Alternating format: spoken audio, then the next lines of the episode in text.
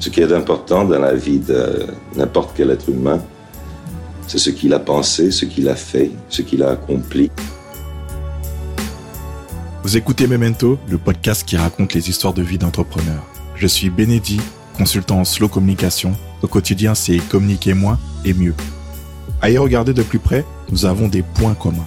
Comment parler d'entrepreneuriat et d'éco-responsabilité sans donner de leçons, de manière pédagogique et surtout sans culpabiliser.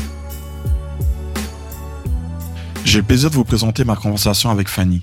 Mon invitée est la cofondatrice d'une collection de papeterie responsable à partir de résidus agroalimentaires de maïs et d'encre végétale. Après 8 ans dans le domaine de la communication et du marketing, elle décide de passer à l'action en mettant à profit cette expérience pour développer un projet qui a du sens avec son associé Réjeanne. Cette marque s'appelle Accent. Elle est née en Occitanie. Autour de cette initiative, il y a une volonté de sensibiliser et d'accompagner vers une consommation plus durable, plus responsable et plus locale. Au quotidien, c'est aussi de nombreux engagements. Le choix des matières premières, la fabrication française, la production raisonnée et la gestion des expéditions. De passage à Paris, nous avons évoqué la responsabilité des entreprises à concevoir des produits durables et éco-responsables dans l'univers de la papeterie, à travers un échange riche en lumière et réflexion. Un grand merci à Geoffrey pour la mise en relation. À présent, je vous laisse en compagnie de Fanny et vous souhaite une très bonne écoute. Comment vas-tu, Fanny? Bah écoute, euh, très bien, merci. Et toi? Ça va très bien. Je suis vraiment très content de t'avoir aujourd'hui pour euh, mon nouvel euh, épisode de podcast. Et pour commencer en fait notre euh, conversation, j'avais une première question à te poser. Donc très prochainement, nous allons en fait préparer un moment si particulier dans la vie d'un entrepreneur, qui est la rentrée. Donc question que j'aimerais te poser comment se prépare une rentrée pour une papeterie responsable? C'est une très bonne question parce que c'est vrai que la papeterie, euh, c'est un domaine qui est très lié euh, à l'organisation, euh, à la planification. Et la rentrée, c'est un moment très spécial finalement pour, pour toutes les personnes dans leur vie quotidienne. On a ce temps un peu d'été, les deux mois d'été où voilà, on met tout un peu en pause, un peu sur off. Et puis arrive la rentrée. Et euh, là, on va reprendre nos habitudes, reprendre nos activités, euh, retourner au travail ou à l'école. Donc du coup, on va on va devoir à nouveau euh, planifier finalement un petit peu notre vie. Alors certains sont beaucoup plus au feeling et d'autres, ben peut-être, notamment ceux qui sont en entrepreneuriat ou en famille, vont ressentir le besoin de pouvoir finalement s'organiser et avoir des outils pour s'organiser. Et donc du coup, euh, en tant que marque de papeterie, euh, nous, on, essaie d'accompagner ces personnes-là dans leur organisation quotidienne, euh, en leur apportant les outils pour s'organiser. Donc ça peut être des agendas, ça peut être des carnets, ça peut être des planeurs, toutes sortes de produits autour de l'organisation. Et donc nous-mêmes déjà, c'est en amont, bien en amont, avant même l'été, qu'on commence à préparer cette rentrée. Euh, puisqu'il faut plusieurs mois avant de pouvoir sortir une nouvelle collection, développer des nouveaux produits, être à l'écoute aussi des besoins euh, du marché. Donc euh, voilà, ça se prépare plusieurs mois à l'avance et, et donc aujourd'hui on est quasiment prête pour la rentrée. Il y a encore quelques détails à organiser, mais mais ça devrait être bon pour septembre. Très bien. Et ça me permet justement de rebondir et te demander comment est née en fait ton envie d'entreprendre? Alors, euh, mon envie d'entreprendre, elle, euh, elle date de plusieurs années, puisque déjà toute petite, adoré créer.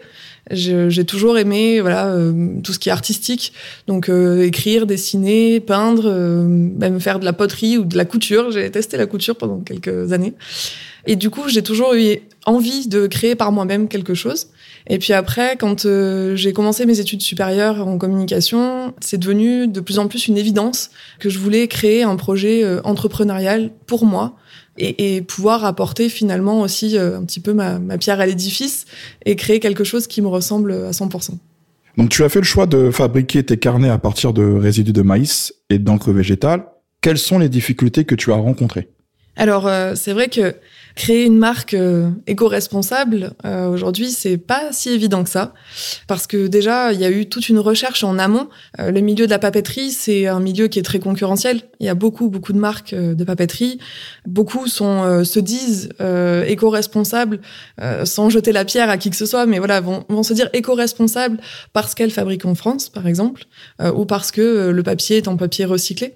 Mais nous, avec Réjeanne, quand on, on, a développé euh, cette idée, ce projet, euh, on avait envie d'aller plus loin. On voulait un produit qui se différencie vraiment des autres. Euh, ça a commencé déjà par se, se, poser la question bah, qu'est-ce que un carnet éco-responsable Et donc pour nous, c'était vraiment de, de, développer un produit qui s'inscrive dans une démarche zéro déchet sur toute la chaîne de valeur finalement de, de, notre, de notre produit. C'était de, de développer un produit qui soit le moins impactant possible sur l'environnement. Finalement, la première difficulté, ça a été de trouver une matière première qui réponde à ce besoin. Au début, on s'est orienté vers du papier recyclé assez classique, mais euh, on a très vite euh, fait le constat que, en fait, toutes les marques aujourd'hui proposent quasiment du papier recyclé. Même un, carnet à 2 euros dans une grande surface euh, va être potentiellement en papier recyclé. Donc il nous fallait quelque chose d'innovant, quelque chose qui se différencie. Et donc euh, ça, ça a été la première difficulté pour trouver une matière première euh, qui soit euh, plus premium, mais en même temps plus éco-responsable. Donc c'est pour ça qu'on s'est orienté vers ce papier à base de résidus agroalimentaires de maïs. Alors aujourd'hui c'est le maïs, mais il existe aussi des, des, papiers à base de raisin par exemple ou d'olive qui vont du coup avoir des teintes différentes. Le maïs, c'était celui qui se rapprochait le plus euh, du papier blanc euh, qu'on peut connaître de façon assez classique. Euh, et donc c'est pour ça qu'on a commencé par ce papier-là parce que il fallait quand même quelque chose qui parle aux gens. Voilà. Aujourd'hui, quand on pense pardon éco-responsable ou recyclé, on a souvent tendance à avoir en tête des choses assez ternes, assez enfin la couleur craft, quelque chose qui va être un peu qui fait un peu peut-être ancien aussi, je sais pas comment l'exprimer vraiment, mais euh, donc nous notre objectif c'était voilà de, de, pouvoir proposer un produit qui soit éco-responsable avec une matière première qu'on appelle upcyclée, donc qui a déjà eu une première vie, euh, qui a déjà servi à quelque chose et qu'on va transformer et à, laquelle on va redonner de la valeur. Donc finalement c'est un, un, déchet qui était voué à être jeté ou à être incinéré par exemple. On va lui redonner de la valeur euh, en créant du coup un nouveau produit premium euh, grâce à cette euh, matière première. Donc ça, c'était la première difficulté, c'était de trouver la matière première innovante et différenciante. Après, la deuxième chose à laquelle on s'est confronté et qui a été euh, assez compliquée avant le lancement de cette première collection, ça a été de trouver le prestataire qui allait pouvoir nous accompagner dans la fabrication des produits. Parce qu'aujourd'hui, nous, on, conçoit les produits, on les imagine, on en fait le design, mais on n'a pas les machines pour fabriquer ou pour imprimer les carnets ça demanderait des investissements beaucoup trop euh, euh, coûteux au départ. Euh, peut-être qu'un jour, nous aurons notre propre imprimerie, mais ce n'était pas du tout l'objectif au départ. Donc ça a été de trouver finalement ce premier prestataire à qui on allait confier notre fabrication. Et donc on était assez sélectif sur le prestataire. On voulait qu'il soit déjà en France et encore mieux dans notre région, la région Occitanie, parce que on voulait une production qui soit locale.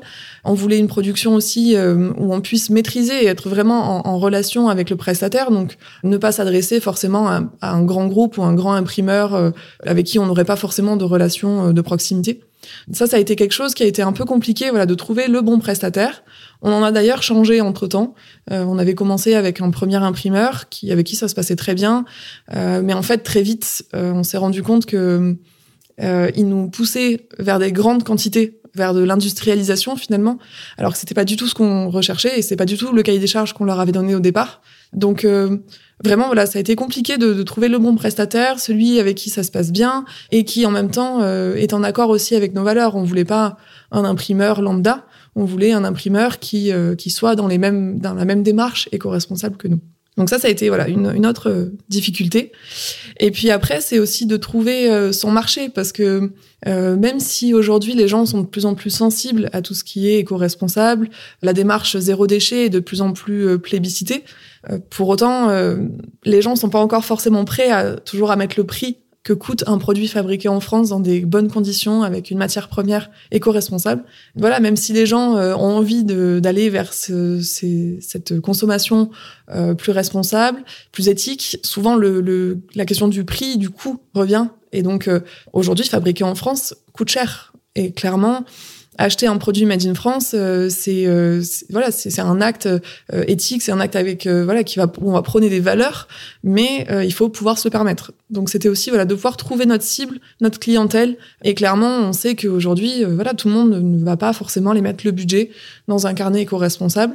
Euh, mais pour autant, euh, on sait qu'il y en a qui sont prêts à le faire euh, pour soutenir la marque, pour soutenir les valeurs, et puis pour voilà faire travailler en commerce français, un savoir-faire français aussi, parce que la France est une grande nation d'imprimerie, même si aujourd'hui voilà il y a eu beaucoup d'imprimeries malheureusement qui ont qui ont fermé quand le digital s'est développé. c'est en train de vraiment revenir, donc donc on avait vraiment envie voilà de de pousser dans ce sens-là aussi. Dans tes propos intéressants, tu as parlé aussi bien de tes prestataires, tu as aussi parlé du marché. Et j'aimerais justement savoir comment tu as trouvé tes premiers clients. Alors, Déjà, nos premiers clients, finalement, ce sont un peu nos proches qui nous ont soutenus dans, ce projet. On, voilà, on, a eu la chance d'avoir euh, nos familles, nos amis euh, qui ont été nos premiers fans, nos premiers clients. Évidemment, ça suffit pas euh, pour développer une activité et être rentable. Donc, euh, ça a été euh, voilà par les réseaux sociaux notamment, mais aussi beaucoup en, en présentiel. On, on, a fait des marchés de créateurs et on continue à en faire parce que hum, c'est vraiment plaisant aussi de pouvoir parler de notre marque, pouvoir expliquer pourquoi notre carnet il est différent de celui d'une autre marque et, et, et ça malheureusement aujourd'hui on, même si on essaie de le faire via les réseaux sociaux, via notre site web, c'est aussi en parlant en vrai avec les gens euh, qu'on arrive à les convaincre et à leur montrer que, bah ok, euh, c'est pas le même carnet que celui qu'on trouve dans la grande surface d'à côté. Et donc euh, c'est grâce à ces échanges en vrai qui sont devenus des clients et qui vont potentiellement revenir et après passer peut-être par le digital, par notre boutique en ligne ou via des revendeurs dans des concept stores. Mais au départ, il y a vraiment ce besoin de, de pouvoir euh, leur expliquer en vrai qui on est, ce qu'on fait et pourquoi c'est différent. Donc euh, voilà comment on a trouvé nos premiers clients. C'est vraiment bah, au départ euh, en faisant des marchés de créateurs, puis après évidemment voilà en étant actif sur les réseaux sociaux, en allant euh, des marchés aussi euh, pour le côté pro parce que aujourd'hui on met beaucoup plus en avant sur nos réseaux le côté grand public avec voilà les collections qu'on développe, mais on a aussi développé une offre pour les professionnels où là on va s'adresser plutôt à des entreprises qui veulent offrir un, un, cadeau par exemple à leurs clients ou à leurs collaborateurs. Donc ça ça a très bien marché en fin d'année et début d'année 2023 où euh, là, pour le coup, euh, on, a développé voilà des collections personnalisées finalement pour euh, les entreprises. Et donc là, ça a été du démarchage sur LinkedIn et puis après du bouche à oreille, voilà, qui a, via le réseau. En début de conversation, on a parlé de la rentrée et j'aimerais savoir en fait quels sont les temps forts dans ton activité? Alors effectivement, bon, la rentrée en est un, mais euh, la fin d'année, donc Noël, et puis après le début d'année, Noël c'est les cadeaux, donc voilà, on, sait qu'on a un produit euh, plutôt haut de gamme, plutôt premium, donc forcément euh, ça va être, on va avoir plaisir à l'offrir. Et nous, c'était vraiment notre objectif, c'était d'avoir un produit que les gens vont avoir plaisir à offrir à quelqu'un et à raconter l'histoire qui se cache derrière ce produit. Et puis après la partie forcément début d'année où là les gens sont plein de bonne volonté, plein de bonnes résolutions. Donc, euh, on a envie de, de, se remettre au sport, on a envie de mieux manger, on a envie de, de développer des nouveaux projets, euh, de se lancer dans une nouvelle activité. Et donc, euh, quoi de mieux que de la papeterie pour s'organiser quand on est plein de, de, bonnes idées, plein de bons projets.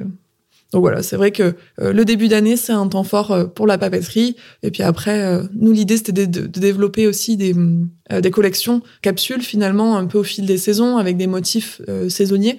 Donc voilà, ça va finalement se faire vivre la marque au quotidien, au fil des saisons. Mais globalement, voilà, il y a trois temps forts. C'est la rentrée scolaire, la fin d'année avec les cadeaux de Noël, et puis, et puis après, le début d'année avec les bonnes résolutions. Donc tu as évoqué euh, Andrea Jeanne, qui est la cofondatrice euh, on de votre marque. En quoi êtes-vous complémentaire? Alors Réjeanne, euh, du coup, c'est une amie à l'origine. On, s'est rencontrés euh, via nos compagnons, donc qui avec qui on, voilà, on a développé un groupe d'amis et, et donc ça fait plusieurs années qu'on se côtoie. Et Réjeanne est graphiste de métier. Et donc vraiment pour moi c'était une évidence de lancer ce projet avec elle. Euh, quand je lui en ai parlé, j'en ai pas parlé à d'autres euh, copines ou euh, voilà, même si il y en a deux, deux, autres avec qui je me serais bien vu lancer la marque, mais c'était Réjeanne avant tout parce que j'aime son style graphique déjà, parce que aussi on a la même vision de l'entrepreneuriat.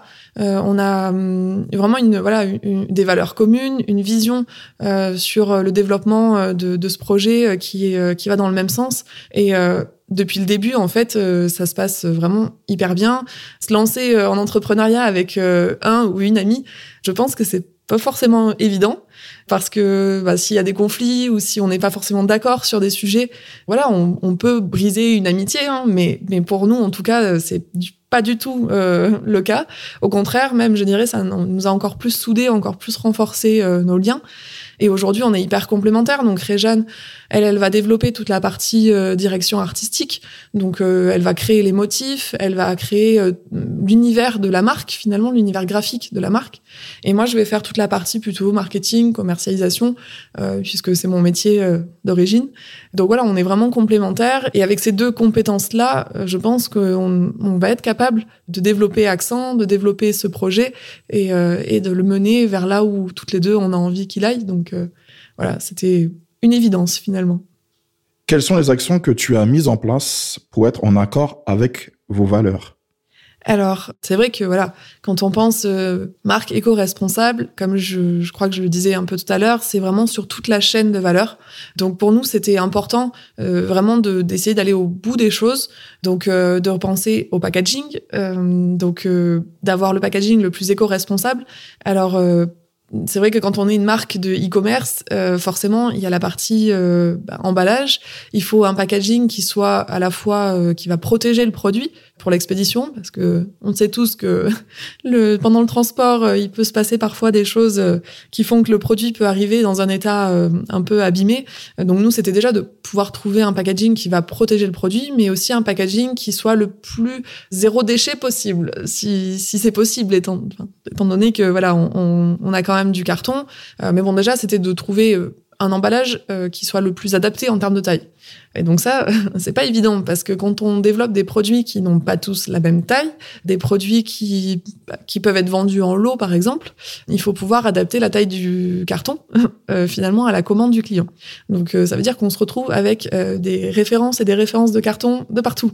Il y en a partout dans la maison. Donc voilà, c'était de trouver déjà l'emballage avec la taille la plus adaptée parce que plus un emballage est proche du produit, euh, déjà moins on aura à mettre de calage dedans ou de choses pour euh, éviter que ça bouge.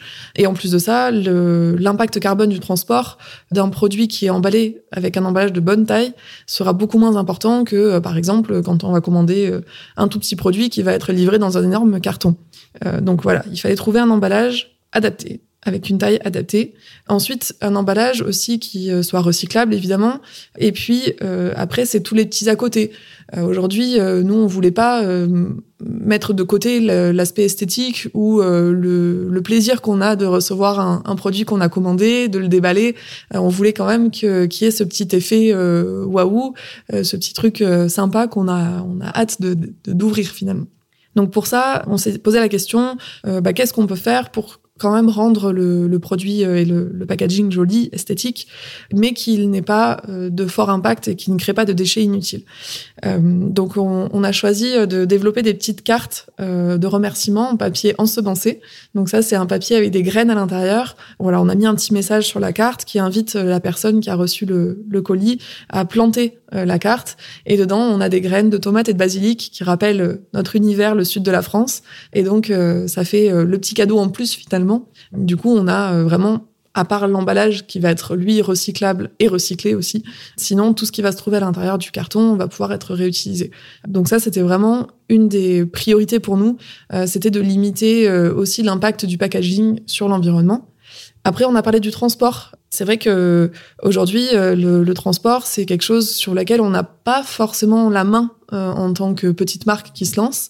Par contre, le choix qu'on a fait, et c'était un choix, euh, je dirais stratégique, important, c'était de se dire, on refuse d'envoyer nos produits à l'autre bout du monde. Aujourd'hui, on fabrique en France. On sait qu'il y a un marché en France sur le, la papeterie éco-responsable.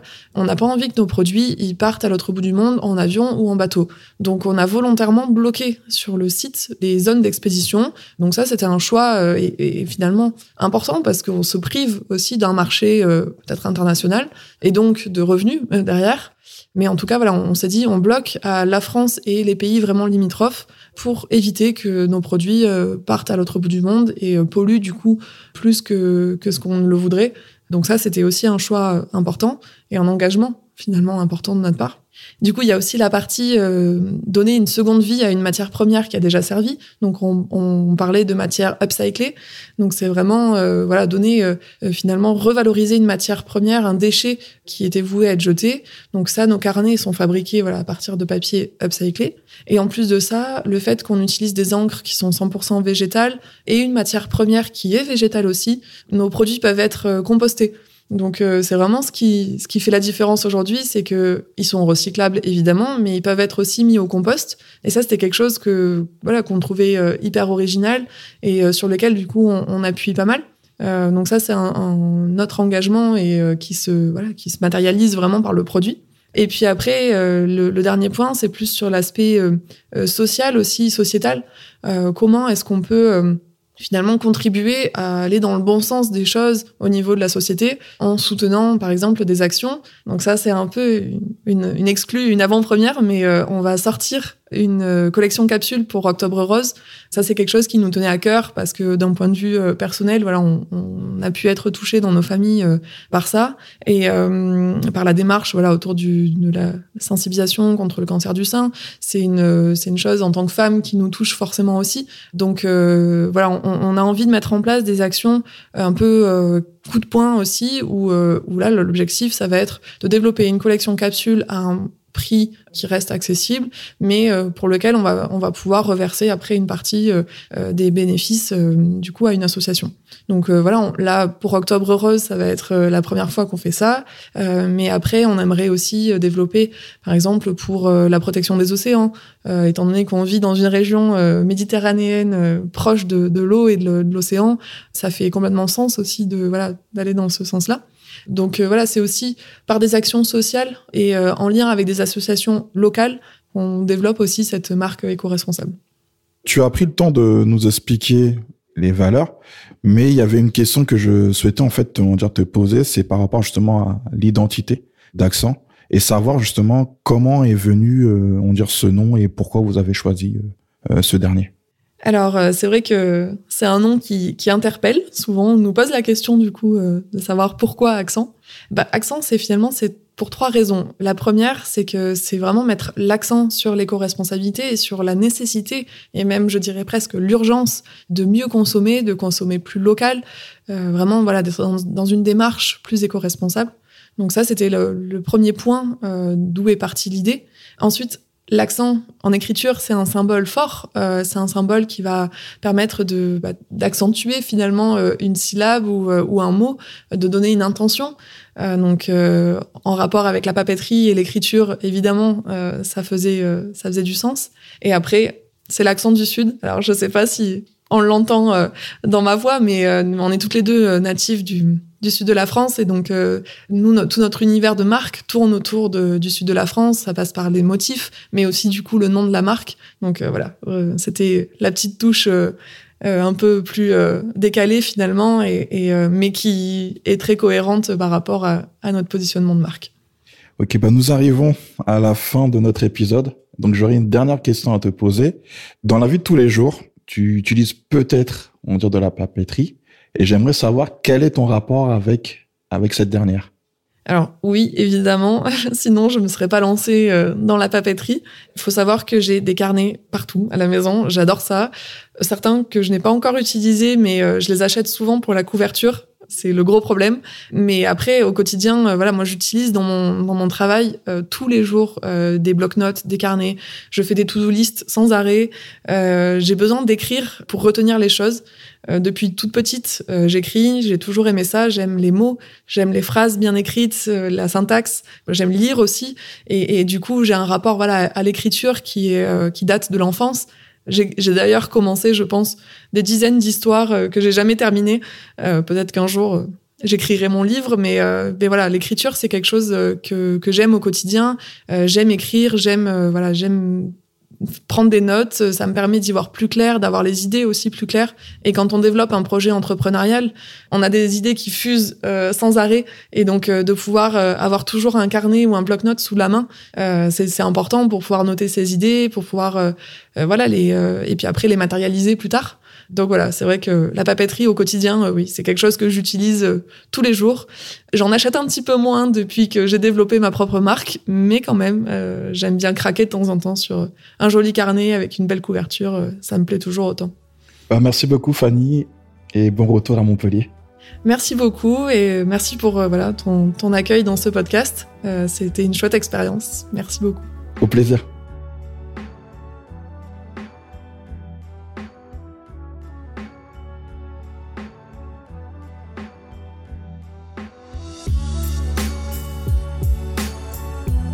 Merci d'avoir pris le temps d'écouter cet épisode. Si vous avez aimé ce dernier et que vous souhaitez me soutenir, n'hésitez pas à le partager autour de vous et de vous rendre sur Apple Podcast pour mettre 5 étoiles.